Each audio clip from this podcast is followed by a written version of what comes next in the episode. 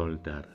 ¿Cuántas veces decidimos en este tiempo soltar las amarras que a veces nos tienen anclado en esta tierra?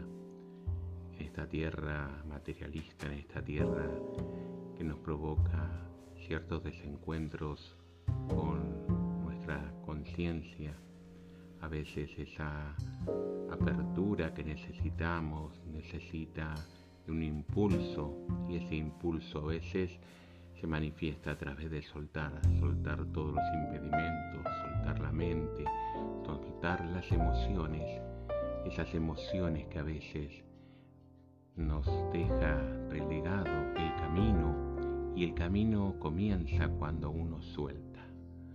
El soltar nos permite vivenciar el camino sin piedras, sin escollos, tratando de poder centrarnos en el amor y el amor no ata. El amor manifiesta la necesidad de soltar a la otra persona, de que la otra persona comience a vivenciar esa libertad que le permite manifestarse en total claridad, en total entendimiento, en total comprensión, en total aceptación de quién soy, de qué soy y cómo tengo que hacer ese proceso sin ataduras.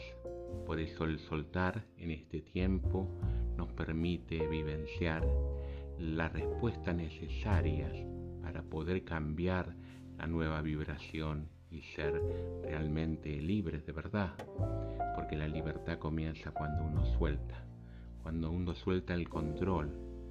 La vida es soltar, es soltar las amarras, dejar que el agua nos lleve al buen puerto, que las emociones comiencen a poder liberar las ataduras del tiempo y comience a soltar los recuerdos para que queden grabados en nuestro corazón y no en nuestra mente a través del dolor.